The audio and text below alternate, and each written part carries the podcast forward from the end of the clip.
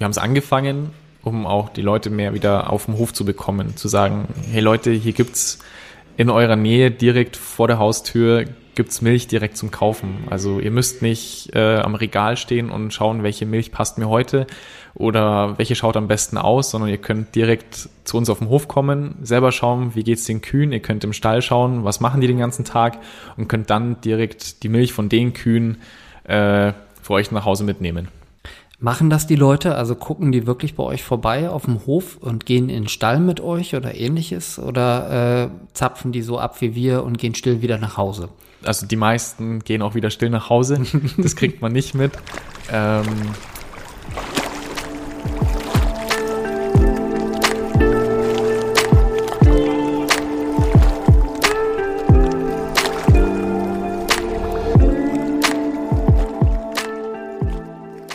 Auf See, der Podcast aus dem Fünfseenland. Es läuft. wunderbar. Hallo Max, schön, dass du da bist. Freut mich auch. Danke für die Einladung. Ich äh, habe das ja heute schon mal angekündigt auf Instagram, dass du zu Gast bist. Und wir sprechen heute über Viehwirtschaft. Vielleicht kannst du kurz erzählen, was betreibt ihr genau? Also ihr habt Kühe und ihr habt Hühner, das weiß ich. Aber ich weiß zum Beispiel gar nicht, ob ihr auch ähm, Agrarwirtschaft habt oder sowas.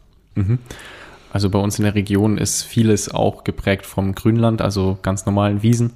Und da bietet sich dann auch an, Milchkühe zu halten, weil die das am besten verwerten können. Und äh, Ackerbau haben wir auch.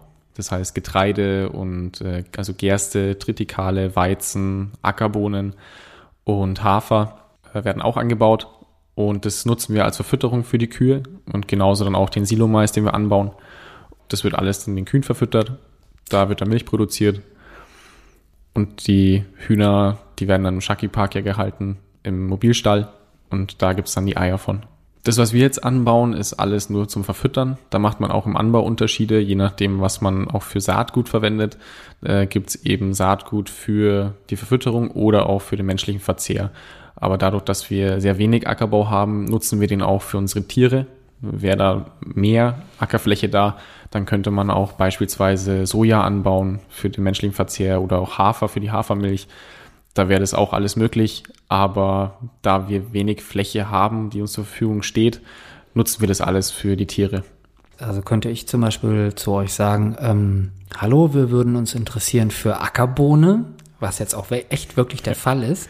Wir hätten gern äh, mal zwei Säckchen. Mhm. Geht das, obwohl das dann angebaut ist, nur fürs Vieh oder darf das dann zum Beispiel an den Menschen gar nicht verkauft werden? Also äh, ich habe es selber noch nie probiert. Also selber haben wir Getreide dann auch schon gegessen, obwohl es Futterware war. Ähm, da ist eigentlich kein großes Trara drum.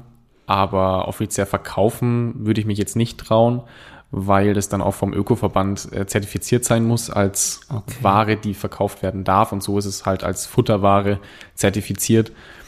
Da müsste ich mich selber erst schlau machen, wie das dann wäre, wenn jemand kommt und sagt, ja, ich hätte gerne zwei Säckchen Ackerbohnen. Da muss man aber auch auf die Hygiene dann achten, wie es geerntet wird, wie viel äh, Fremdbesatz von anderen Sämereien ist mit dabei und da gibt's dann viel höhere Auflagen beim Verkaufen. Ja, das haben wir auch so recherchiert, weil wir haben uns nämlich im Winter damit beschäftigt, dass wir gerne Hülsenfrüchte aus Deutschland haben wollten, mhm. also aus der Region. Und da wurden wir plötzlich doch sehr aufmerksam darauf, es gibt fast nichts. Mhm. Also Linse, okay, da kannst du noch was bekommen, aber alles, was so Bohnen angeht, ist nicht. Und dann haben wir gesagt, naja gut, okay, äh, wer baut denn das an? Und da gab es dann doch relativ viel und wir konnten das dann so recherchieren, dass ihr im Grunde gar nicht an den Verbraucher verkaufen dürft, mhm. wenn ihr es als Futter anbaut. Fanden wir jetzt sehr schade. Nein, ich habe selber auch noch nie, also Bohnen habe ich jetzt selber, die angebauten, auch noch nie gegessen. Da habe ich mich jetzt, oder habe ich noch keine Wertung für gefunden. Was jetzt auch mehr kommt, sind eben die Lupinen. Da wollten wir eigentlich dieses Jahr auch welche anbauen, die gerade die weiße Lupine, da hätte ich mich auch gerne mal ranprobiert. Da war erst neulich ein Artikel auch oder im Fernsehen über die weiße Lupine mit äh, Kaffee draus machen, ja, also genau. rösten und ja. Äh, was man alles draus zaubern kann, ist ja auch toll. Und wenn man das natürlich daheim vor der Haustür anbaut und so verwenden kann, wäre auch super. Da habe ich mich bloß jetzt noch nie rangetraut, weil wir auch kein Saatgut mehr herbekommen haben, weil die Nachfrage so groß war. Okay, verstehe. Aber nächstes Jahr. Ist schon beschlossen? Ist der Plan, ja, doch. Oh, Weil es okay. dieses Jahr nicht geklappt hat, äh, ist auf jeden Fall nächstes Jahr fix, dass wir Okay. zeitig dran sind mit Bestellen und dass wir zumindest eine Teilfläche mal ausprobieren. Okay.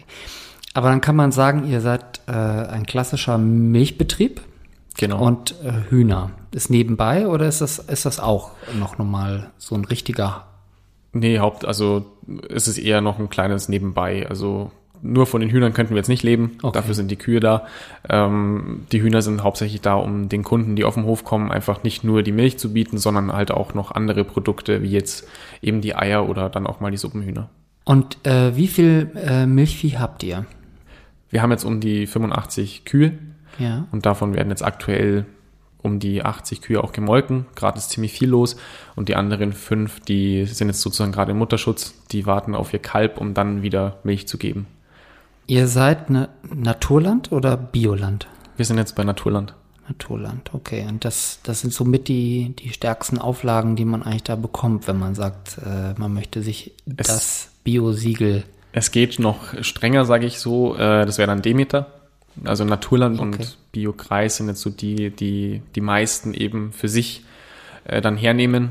Und die haben auch die breitere Masse. Und Demeter ist wirklich das ähm, ja, strengste Bio, kann man so sagen. Genau, da sind die Auflagen einfach noch, noch strenger als bei den anderen Verbänden. Ja. Wie lange braucht es, sage ich mal, von einer konventionellen Landwirtschaft auf äh, darauf umzustellen? Das dauert ja auch ein paar Jahre, wie Ja. wir das so mitbekommen haben. Genau, also im Regelfall sind es die zwei Jahre, die man Umstellungszeit hat beim Ackerbau und beim Grünland. Und dadurch stellt man die Kühe oder die Tiere, die man hält, auch mit der Zeit um, weil sonst könnte ich mein Futter eben auch nicht verwerten. Ich darf zum Beispiel auch nur 20 Prozent konventionelles Futter meinen Kühen noch füttern. Der Rest muss alles biologisch sein. Und deswegen kann ich nur die Tiere mit der Fläche umstellen in den zwei Jahren. Wir hatten jetzt bei uns das Glück, dass das Grünland eh schon ohne Chemie und mineralischen Dünger gedüngt wurde in den letzten Jahren oder Jahrzehnten. Und deswegen konnten wir das jetzt schon als Öko zertifizieren lassen und die Kühe in sechs Monaten umstellen. Dadurch, dass man halt mit dem Hauptteil des Futters, dem, der Wiese, dann eben auch die Kühe füttern und damit auch schon biologisch. Und der Ackerbau, der braucht halt die zwei Jahre und davon können wir dann 20 Prozent zufüttern. Hast du das umgestellt? Weil du hast mir ja schon mal erzählt, dass deine Eltern äh, arbeiten ja immer im Betrieb noch mit. Und der Junior, also du, kamst dann wahrscheinlich irgendwann rein und hast gesagt, so, jetzt machen wir es anders. Oder wie, wie, wie kann man sich das vorstellen? Also bei uns war es jetzt so, der, der Betrieb gehört ja noch den Eltern. Ich bin ja sozusagen der Hofnachfolger in naher Zukunft. Ähm, ich habe 2017 meinen Techniker gemacht in Triesdorf, das ist in Franken oben. Und da macht meine Abschlussarbeit. Und meine Arbeit war eben damals umzustellen den Betrieb auf biologischen Landbau. Wie schaut es aus? Was muss man beachten? Wie werden die Auflagen? Hat man dann überhaupt auch einen wirtschaftlichen positiven Effekt oder macht man sich damit nur mehr Arbeit? dann haben wir halt kalkuliert und gesehen, es wäre äh, nicht nur aus, ähm, aus dem eigenen Interesse lukrativ, sondern auch wirtschaftlich. Und deswegen äh, hätten wir auch damals gerne umgestellt, aber die Nachfrage war nicht so groß. Also die Molkereien hatten einen Aufnahmestopp und haben keine Betriebe mehr aufgenommen und somit waren wir nur auf einer Warteliste und den Betrieb dann schon umzustellen, aber sozusagen biologisch äh, Futter zuzukaufen, was teurer ist und die Milch zu konventionellem Preis zu verkaufen, äh, wäre dann aus einer unternehmerischen Sicht nicht logisch gewesen. Deswegen hat man eben noch konventionell weitergemacht, bis die Molkereien gesagt haben, äh, wir brauchen wieder Milch, bitte stellt um und so ist es jetzt geworden. Kann man sagen, dass ihr, also ihr seid kein Großbetrieb, ne? Also du hast jetzt gesagt, 89 äh, Kühe habt ihr.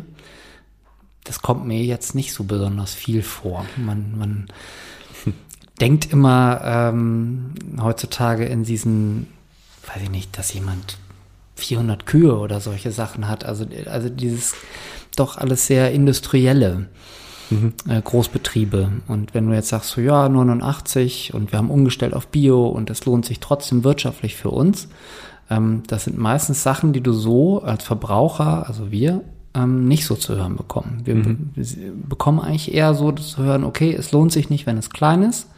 Das ist auch das, was so in den Medien oft kommt. Und wenn du dann umstellen willst auf äh, Bio und vor allen Dingen dann noch, äh, sage ich mal, ein sehr strenges Siegel, kann man das so sagen? Ja, äh, dann wird es noch schwieriger. Und bei dir klingt es jetzt sehr, sehr, sehr positiv. Ähm, mhm. Hattet ihr jetzt Glück? Wie kommt das? Wir wissen jetzt nicht so richtig, was steckt so bei solchen Sachen also wirklich dann dahinter. Also weil es gibt auch äh, Landwirte, von denen wir natürlich, die im konventionellen Bereich tätig sind, die gesagt haben, nee, für uns ist das nicht akzeptabel, schaffen wir nicht, können wir nicht, ist zu teuer, äh, wird nichts. Nee, also bevor man auf Bio umstellt, lässt man sich auf jeden Fall beraten. Da kann man auch von jedem Verband ein Beratungsgespräch bekommen. Und dann waren bei uns eben zwei Verbände auch da und haben uns auch gesagt, was dann auf, auch Kosten auf uns zukommen. Magst, magst du sagen, welche? Welche Kosten?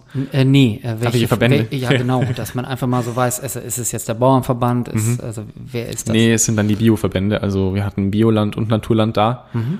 Und da hat uns dann letzten Endes Naturland eben mehr zugesagt. Es ist für uns auch leichter, weil viele Landwirte im Umkreis Naturlandbetriebe sind. Und gerade die Ackerbauern, von denen wir dann noch Getreide kaufen können, ist es dann weniger Bürokratie, von einem anderen Naturlandbetrieb zu kaufen, als von einem Biolandbetrieb weil dann muss erst äh, geschaut werden, ja, gibt es denn nicht auch Biolandbetriebe, die uns Getreide zu, verkaufen könnten und so haben wir gesagt, nee, Naturland haben die meisten, wo wir was kaufen können und dann ist da schon mal weniger Arbeit. Also die Arbeit im Büro wird mehr durch die Umstellung. Also ich kann auch jeden verstehen, der sagt, nee, ich schaff's zeitlich nicht umzustellen, weil ich dann eben viel mehr auch dokumentieren muss, viel mehr aufpassen muss und deswegen das zeitlich nicht schaffe, weil ich eh schon eine kleine Familie bin und ja, gerade so schaue, dass ich über die Runden komme.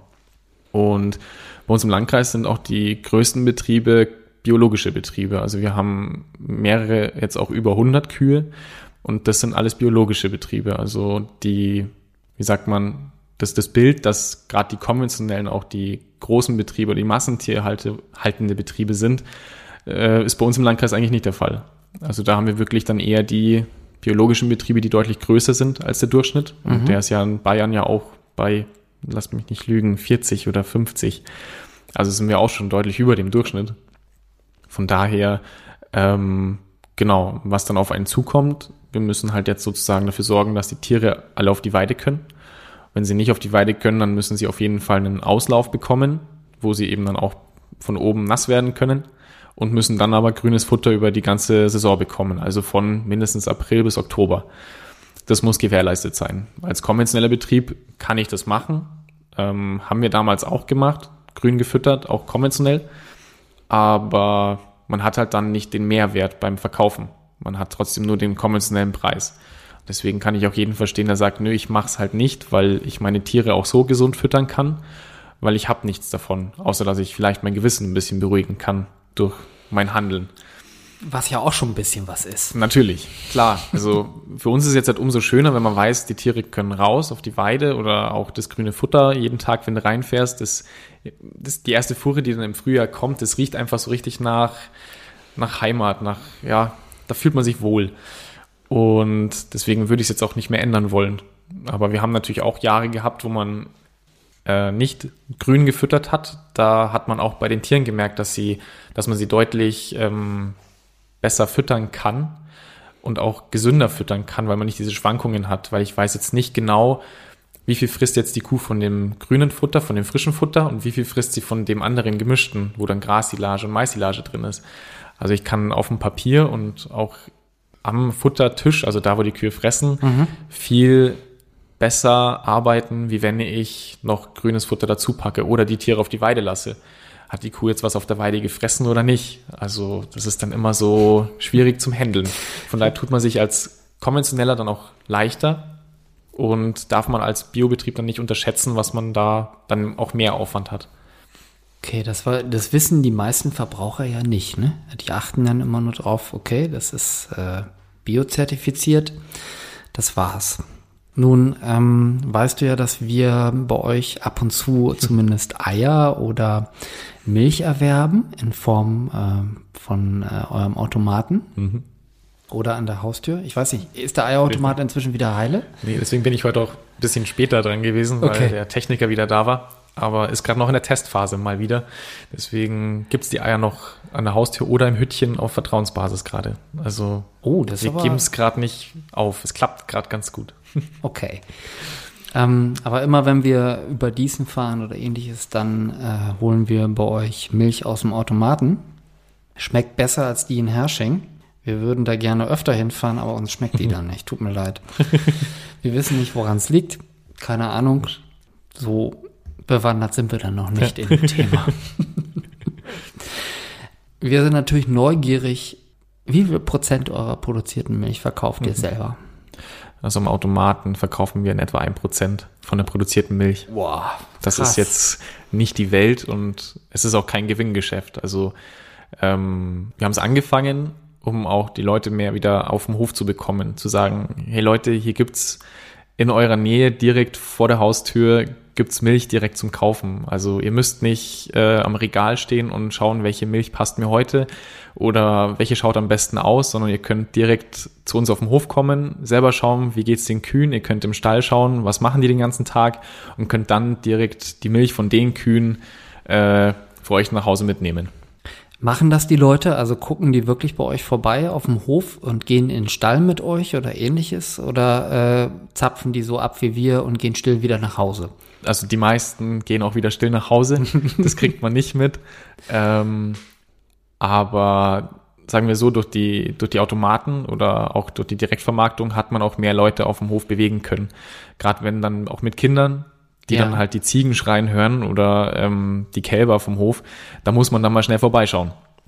Und von daher hat man da auch, auch viele Gespräche gewonnen durch die Automaten, weil die Leute halt dann doch interessiert waren und gefragt haben, ja, warum ist das bei den Kälbern so oder warum haben die Kühe solche Ringe an der, opala, so yes, Ringe an der Nase.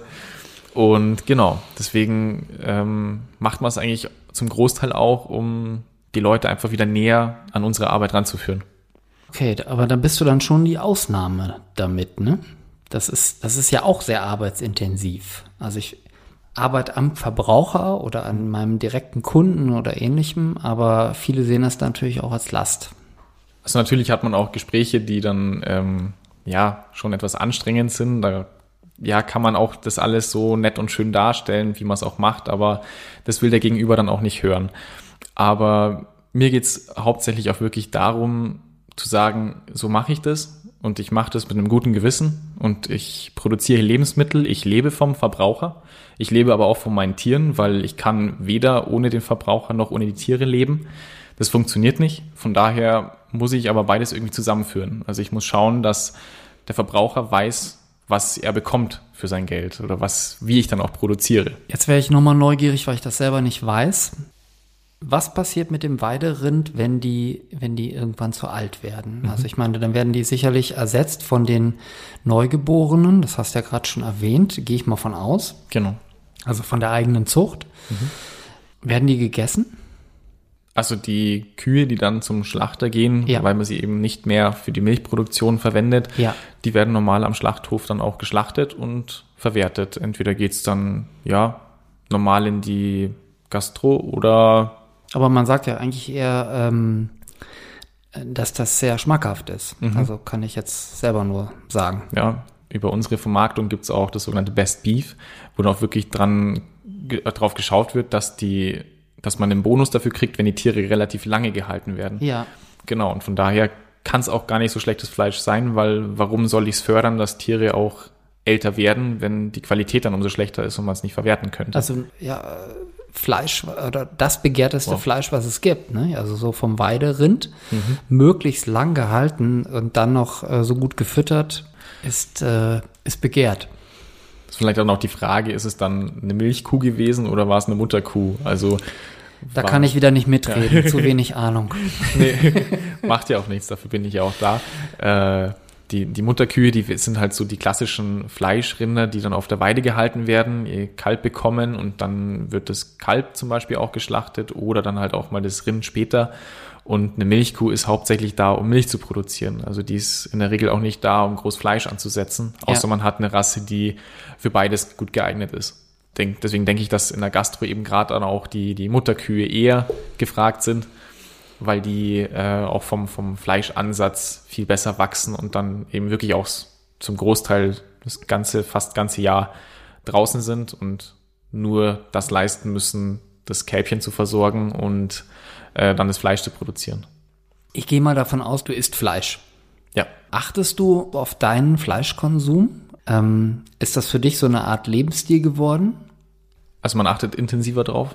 Also nicht nur, weil man es selber umgestellt hat, sondern natürlich auch im Freundesbekanntenkreis wird auch immer mehr drauf geachtet, wo das Fleisch herkommt, weil für viele ist es doch auch eine Art Statussymbol geworden. Also zwar noch bei wenigen, aber man kann auch am Tisch sozusagen besser damit angeben, wenn mein Fleisch jetzt auf dem Tisch von einem äh, Biorind gewesen ist oder eben was ganz Besonderes. Und ähm, deswegen, wir selber ja, wir schlachten ja auch selber oder lassen auch schlachten und deswegen haben wir dann auch das Fleisch von unseren eigenen Tieren.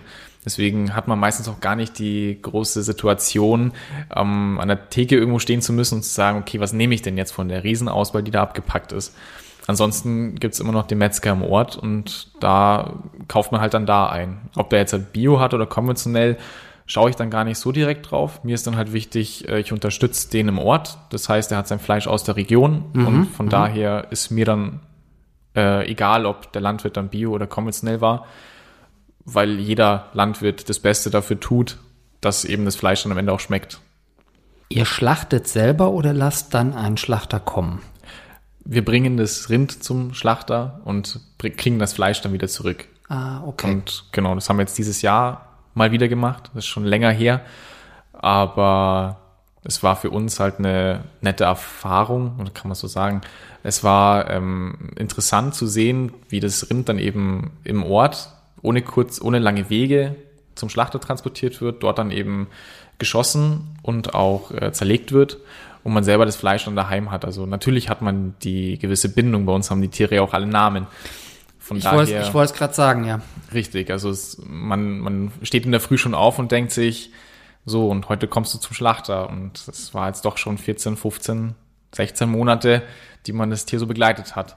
Aber letzten Endes weiß ich dann eben, wo es herkommt. Ich weiß, ich habe alles dafür getan, dass das Tier ein schönes Leben hatte und ähm, das, das schmeckt man halt dann auch raus. Also mir geht es so, ich esse das Fleisch dann auch gerne, weil ich eben weiß, wo es herkommt. Und dass der Landwirt, also ich, mein Bestes getan habe, damit es eben bis dahin ein, schön, ein schönes Leben hatte. Und dann zusätzlich noch der Weg zum Schlachthof und die Schlachtung selber total entspannt war für Mensch und Tier.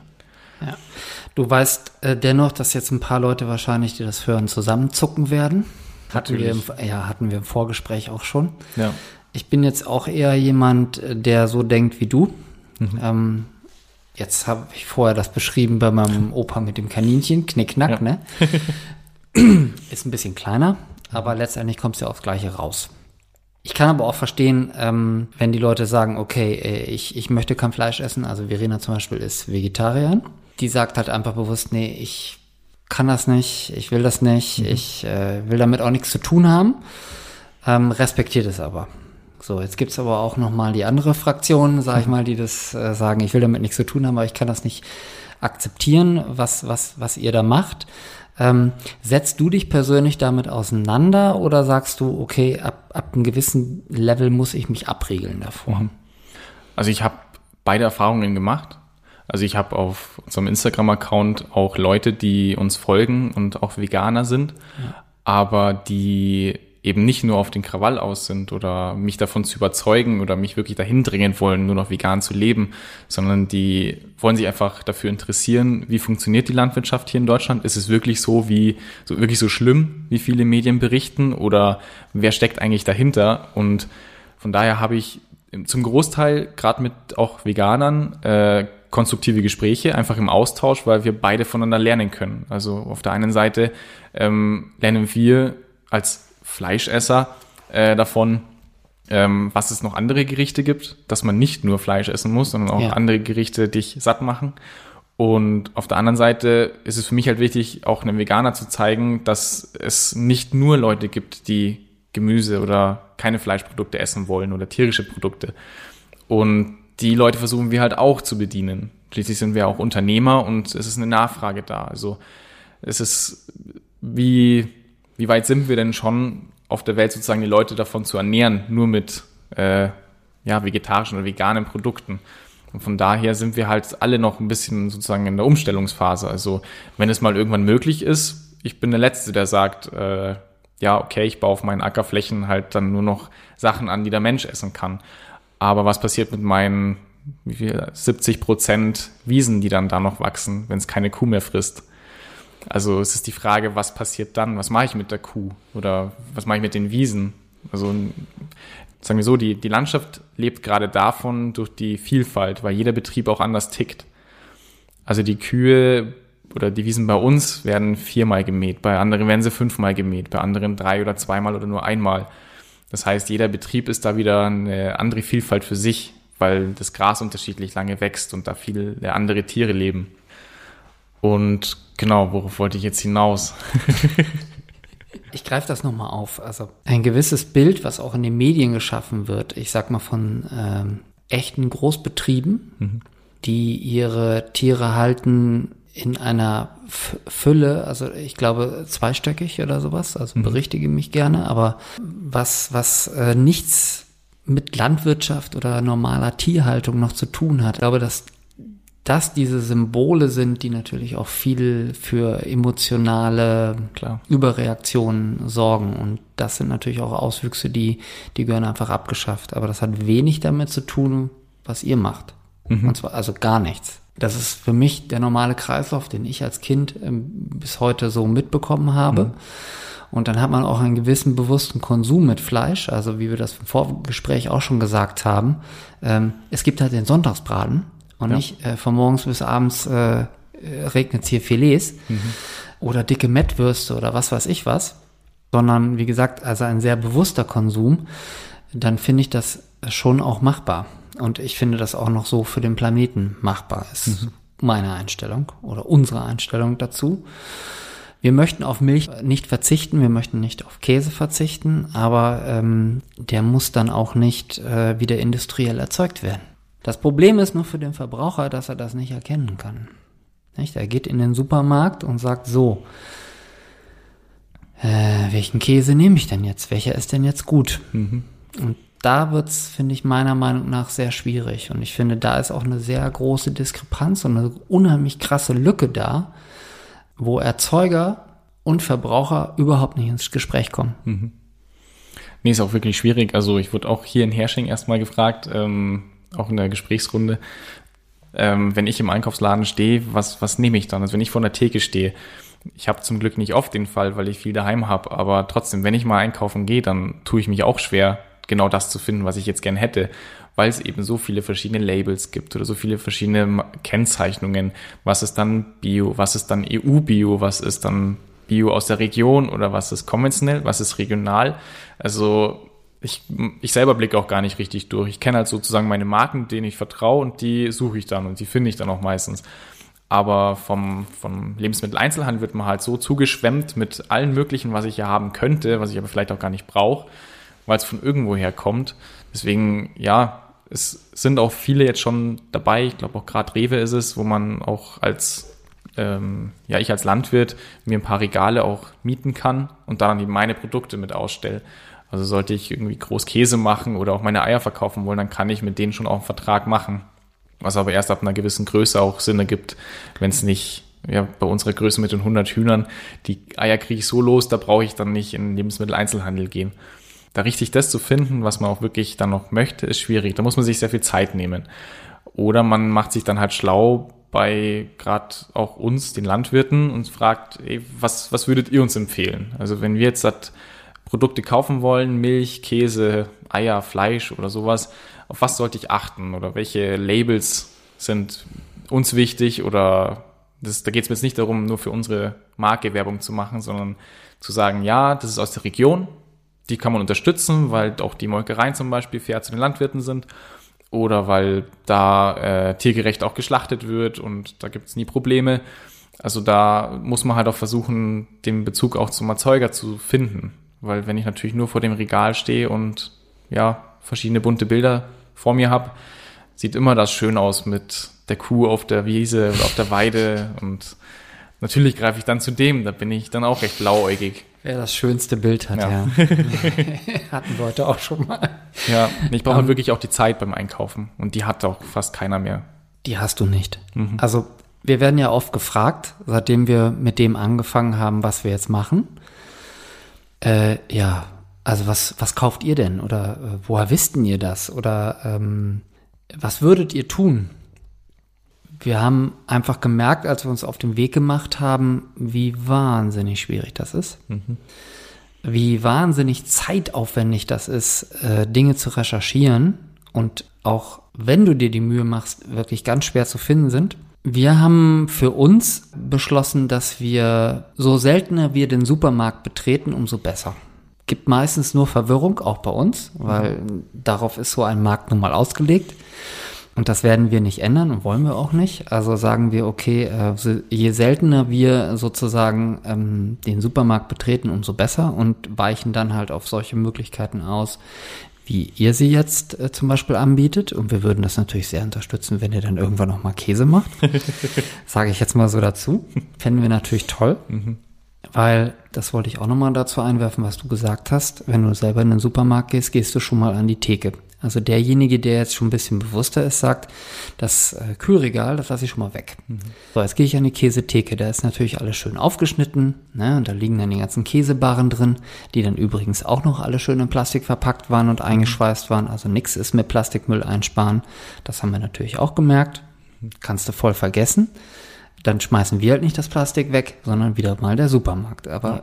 es ist trotzdem da. Es ist da. Kannst du nicht umgehen. Also wir wollen das natürlich irgendwie umgehen. So, und dann ist es so, da weißt du dann gar nicht, was da drin ist. Und dann weißt du auch gar nicht, von was das ist. Dann musst du nämlich immer doof fragen und da haben die dann auch keinen Bock drauf. und all solche Sachen. Ja. Äh, also so geht es dann so los. Was ich damit sagen will, ist, dass ich jeden voll verstehen kann, der voll berufstätig ist, noch zwei, drei Kinder hat und sagt, ja klar, jetzt fange ich auch noch an, so wie ihr, ähm, durch die Gegend zu eiern und mir das da stückweise zusammenzusuchen. Bei uns ist das halt jetzt inzwischen eine Manie geworden und auch irgendwie ein Auftrag. Und wir machen uns die Mühe und stellen natürlich dann die Sachen auch wiederum online. Der zweite Punkt ist, warum wir äh, nicht so gerne in den Supermarkt gehen, weil die Versuchung, industriell verarbeitete Lebensmittel dort zu kaufen, ist einfach auch zu groß. Entweder durch unsere Kinder oder weil es mal wieder schnell gehen muss. Ähm, auch das versuchen wir weiter zu vermeiden. Ähm, glaubst du, dass du, dass ihr das steigern werdet mit zum Beispiel mit eurem Milchverkauf oder auch mit dem Hühnerverkauf, äh, wenn du sagst, das macht jetzt nur ein Prozent aus? Mhm. Wir würden uns ja sehr wünschen, dass du irgendwann mal, sagen wir mal, in zwei Jahren sagst, Mensch, Thorsten, weißt du was? Inzwischen sind es sechs Prozent. Fänden wir toll.